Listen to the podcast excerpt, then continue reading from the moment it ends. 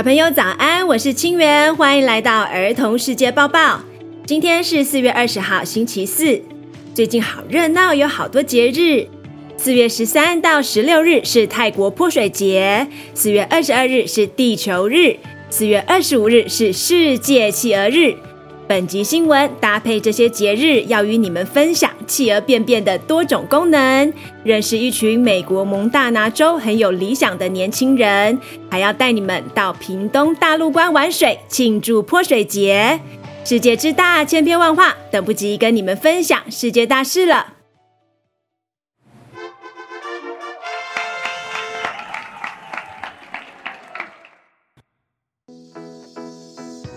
很有用的企鹅便便，啊！企鹅便便了！哎，你们可别小看这些企鹅便便，企鹅便便很有名哦。最有名的是，它们可以喷得很远很远。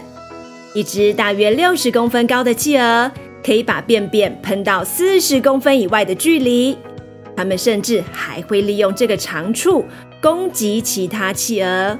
生气吵架的时候，会用便便攻击法互喷便便。哦，科学家还深入研究了企鹅的便便为什么可以喷这么远。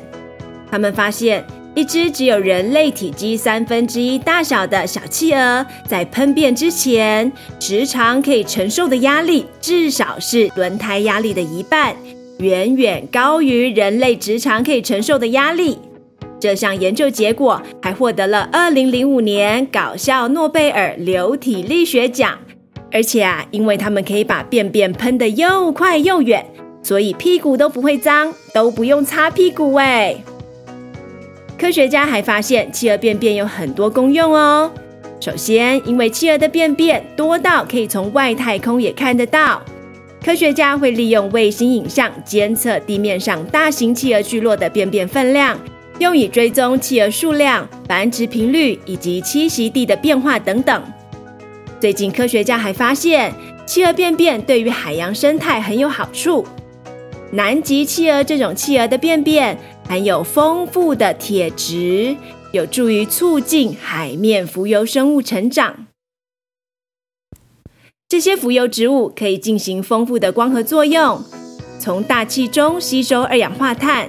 浮游植物同时也为磷虾提供很多营养，让它们生长的头好壮壮。最后，磷虾又回到南极企鹅、鲸鱼等等海洋动物的肚子里，形成一个非常好的循环。美国史上首次，青年气候诉讼开庭审理。蒙大拿州是美国第五大煤炭生产地和前二十大石油生产地。二零二零年三月十三日，十六名年龄从两岁到十八岁之间的美国蒙大拿州年轻人，对他们居住的蒙大拿州提出了气候诉讼，因为他们受够了美丽的天空遭到煤炭、石油和天然气等等化石燃料的破坏。他们认为政府并没有做到保护下一代享受干净健康环境的权利，违反了蒙大拿州宪法。这起诉讼案并不是美国第一起由年轻人向美国政府提起的气候诉讼，但是却是史上第一起开庭审理的案件。年龄不是问题，就像珍古德博士说的：“我们每一个人都是地球上重要的一份子。”每个人的每个行为都会带来改变。无论你是像这则新闻里的年轻人一样监督政府做好环境永续的规划，还是你会随手关灯、随手带走垃圾、做好垃圾分类，甚至是关心路上的小猫小狗，或者是窗外的花，小小的举动也会带来改变哦。泰国泼水节。泰国泼水节有世界上最大水战之称，大家在这段时间可以尽情地拿着水枪和水桶到处向人泼水，象征洗掉过去一年不好的运气，并带来一整年的好运。泼水节代表的是佛教的新年，是信奉佛教的傣族以及泰民族的重要节日。所以，除了最有名的泰国泼水节以外，辽国、斯里兰卡、缅甸、柬埔寨等国，以及中国云南傣族，其实也都会庆祝这个节日。有人相信泼水节的由来跟印度的 Holi 节有关。还记得第二季第三十集，来自印度的 VJ 有告诉我们 Holi 节的故事吗？印度男女老少在 Holi 节会将彩色粉末叠抹在彼此额头，以示祝福，借以庆祝象征希望和喜悦的春天来到。Holi 节传入缅甸、泰国和云南西双版纳等地之后，就与当地的民俗风情结合。像云南傣族认为水很神圣，于是将水文化融入佛教文化中，相互泼水象征祝福，也象征祈求一整年的风调雨顺。佛教新年的庆祝仪式，除了泼水之外，还会举行浴佛典礼，以及向僧侣献水的仪式。很多台湾人，还有在台湾生活的东南亚人，也会在台湾举办泼水节，让大家体验一下这个很好玩的异国节日。但是今年缺水，所以并不鼓励打水仗。想要体验异国风情的人，可以跟家人一同享受好吃的东南亚料理，再到附近的泳池玩水。说到玩水好去处。上周六，大小主播们在屏东大陆观乐园酒店和主题乐园合体玩水，玩得好开心，玩到舍不得回家。悠闲的气氛、新鲜的空气，还有多元的设施。我们这群人年龄层分布从五岁到九十五岁，大家都玩得很开心。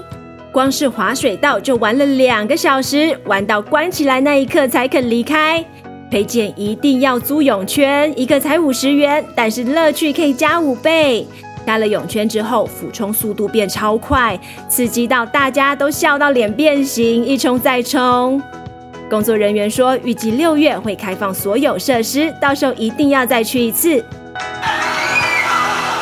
你好，我是大陆关主题乐园邱副总，欢迎所有的人来我们大武山下主题乐园。呃，好山好水好空气，一定要来这里游玩。夏天要到了，我们会准备很多适合亲子同游的戏水好去处，让大家清凉一下。敬请锁定儿童世界报报粉丝团的儿童世界旅游记。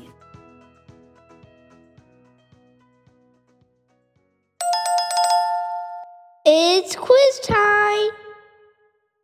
刚才有仔细听吗？现在要考试喽，请问科学家发现南极企鹅的便便中富含哪种物质，对于海洋生态很有好处？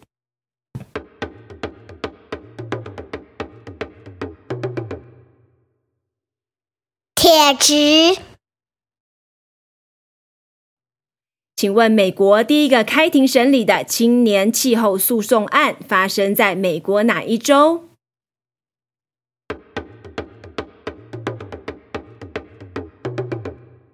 蒙大拿州。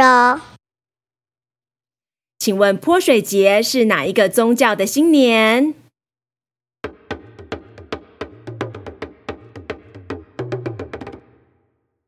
佛教。小朋友都答对了吗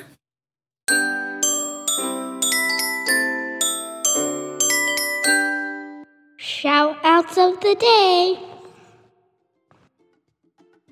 响应地球日，小主播汤圆想跟你们分享花盆 DIY。